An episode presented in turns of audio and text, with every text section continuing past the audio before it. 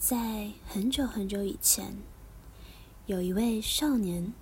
少年对于这个世界充满了好奇，因为他不知道自己从哪里来。他的身边一个人也没有，陪着他的只有森林里的小动物。但少年他不会老去，他看着身边陪着他的小动物一个一个的离开。看着身边美丽的花朵一次一次的凋谢，一直一直陪伴他的，就是天上的那一颗星星。少年很孤单，因为少年所有的动物朋友，总有一天会亲眼见证他们的离开。少年只能把自己的心事和星星分享。少年每天晚上都会和星星说话。有时也会呆呆的看着星星，天上有很多星星，但少年认为，一直陪伴他的这一颗是最亮的，因为少年的眼里只有这一颗星星。很多时候，少年都傻傻的伸着手，想去触摸这一颗虽然遥远，但一直在他心里的那一颗星星。星星成了少年的依赖。少年见过太多的花开花落、相遇离别，还有春夏秋冬，于是，少年定义了时间的这个概念，因为那是太久以前了，大陆上的动物还都不知道时间的存在。少年根据春夏秋冬、白天黑夜的规律。造了时钟来教给动物们认识时间，还告诉动物们什么是年。一年有三百六十五天，此后，动物们就知道了什么时候太阳会出来，什么时候夜晚会降临。动物们都非常感谢少年，晚上还点起了拱火，把少年围成了一圈，欢呼的跳舞。少年和动物们玩到很晚，带着疲惫的身体回到家。少年的房子是少年自己建的，非常坚固，还特别的漂亮。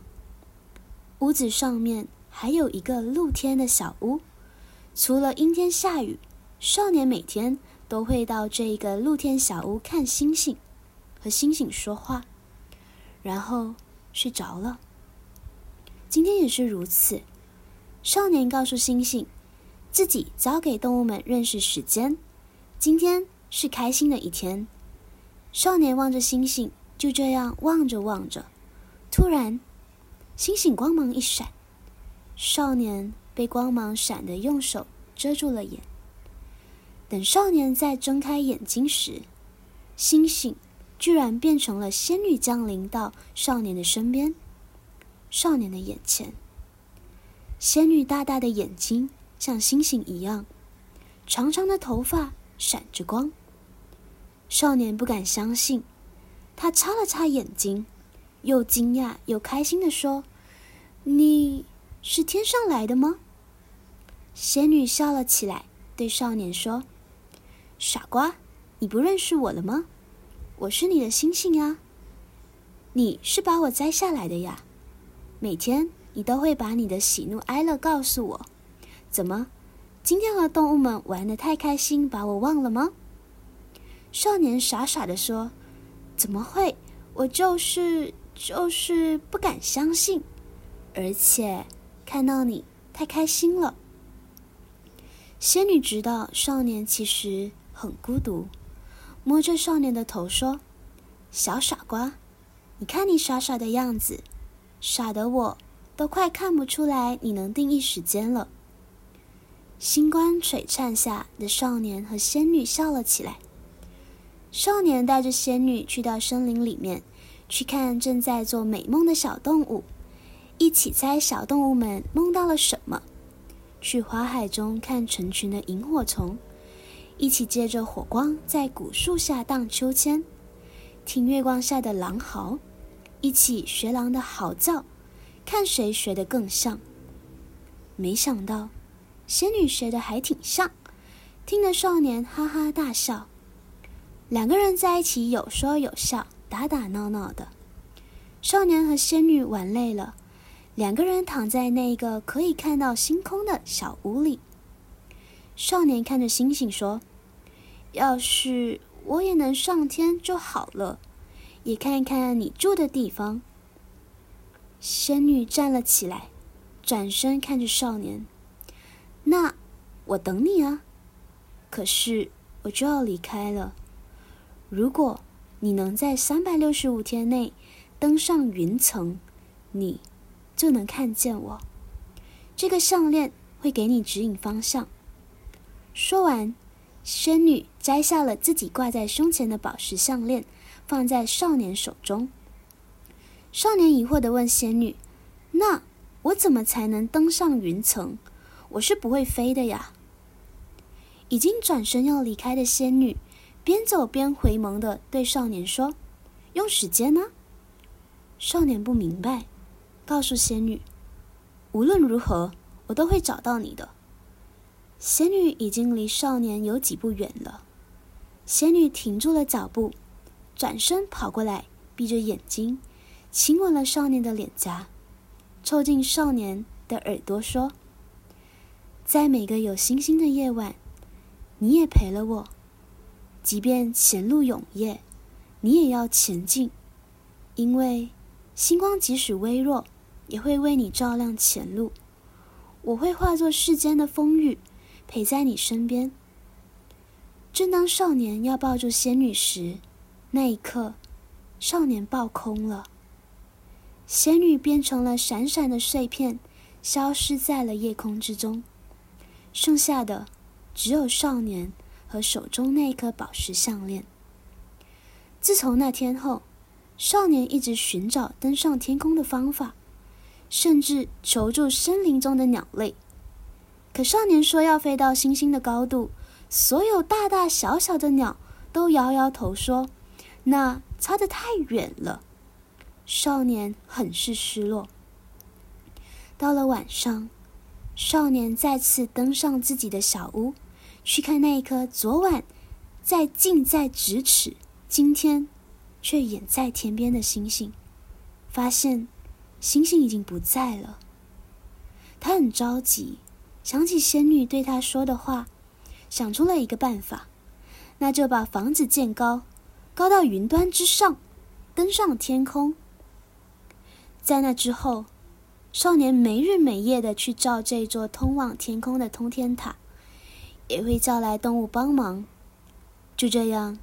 一个听起来不可能完成的事情，寄托了少年的希望和愿望，开始了。为了这座塔的牢固，少年去寻找了世上最坚固的矿石来建造，不曾代谢的一刻，时刻想着心中所向的那一颗星星，也时刻想着时间啊，慢些吧，再慢些。少年把自己制作的第一个时钟带在身边，提醒自己时间。就这样，日复一日，三百六十五天为期限，转眼已是最后一天。但是，站在这座通天塔的顶端，还是需要去仰望天空，还差得很远。少年终于愤怒了。当他望向天空时，仿佛……天空在嘲笑他，嘲笑他的弱小和无助。少年的愤怒，把这世上第一颗时钟的表针使劲的往回转。时间啊，时间，你为什么不能慢些？时钟被少年拨得飞速的往回转动，终于，一声清脆的破碎声，时针断掉了。但少年的愤怒。并没有消失，他把时钟扔了出去，可时钟悬在了半空。这一刻，一切都安静了。少年发现，这一刻时间冻结了。少年拥有控制时间的能力，他笑了。他不光发现了时间，他还征服了时间。从此，在这冻结的时间中，少年。独自一人建造着这通天塔，谁也不知道过了多久。如果有时间存在的话，大概是一万年吧。少年站在通天塔的顶端，平视着天空，挥手把时间恢复，但少年找不到仙女，大声的喊着：“我做到了！你在哪儿？你到底在哪儿？”行了，别喊了，他不就一直在你身边吗？一位老人不知如何出现的，从少年的背后走来。少年问：“你是谁？”老人看着少年，风轻云淡的说：“我就是天，是地，是万物，是美丽尘埃。没错，这位老人就是创造世界的神。神一手把少年胸前的宝石项链和少年坏掉的时钟融合在了一起，变成了一个巨大的钟，放在了通天塔的顶端。他告诉少年。”每一颗星星都有他要做的使命，完成使命就会陨落，而他的使命就是指引你，指引你去修建通天塔，来到你该来的地方。至于他，他所有的记忆都在这宝石之中，而灵魂会随着时间的流逝，慢慢的重新汇聚，然后你就能见到他了。神说完，扬了扬袖子走了。少年非常失望，但心中又怀着希望，大声的问道：“那我什么时候才能见到他？”神边走边告诉少年：“这塔就是对你的历练。自从你踏着通天塔登上云端的那一刻起，你就是时间之神，你掌控着时间的共流。”你难道还要问我时间吗？说完，神就消失了。神又留给了少年一句话：“你也不要怪我，我是给了他一万年，让他指引你成为神，而你却一眼万年。在那之后，每四年都会有一年是三百六十六天，是因为这位时间之神。”心中永远爱着一个人，每天都会把时间调慢一点，每天多爱一点。就这样，少年掌管着时间，永远矗立在了通天塔之端，等着风，等着雨，等着他。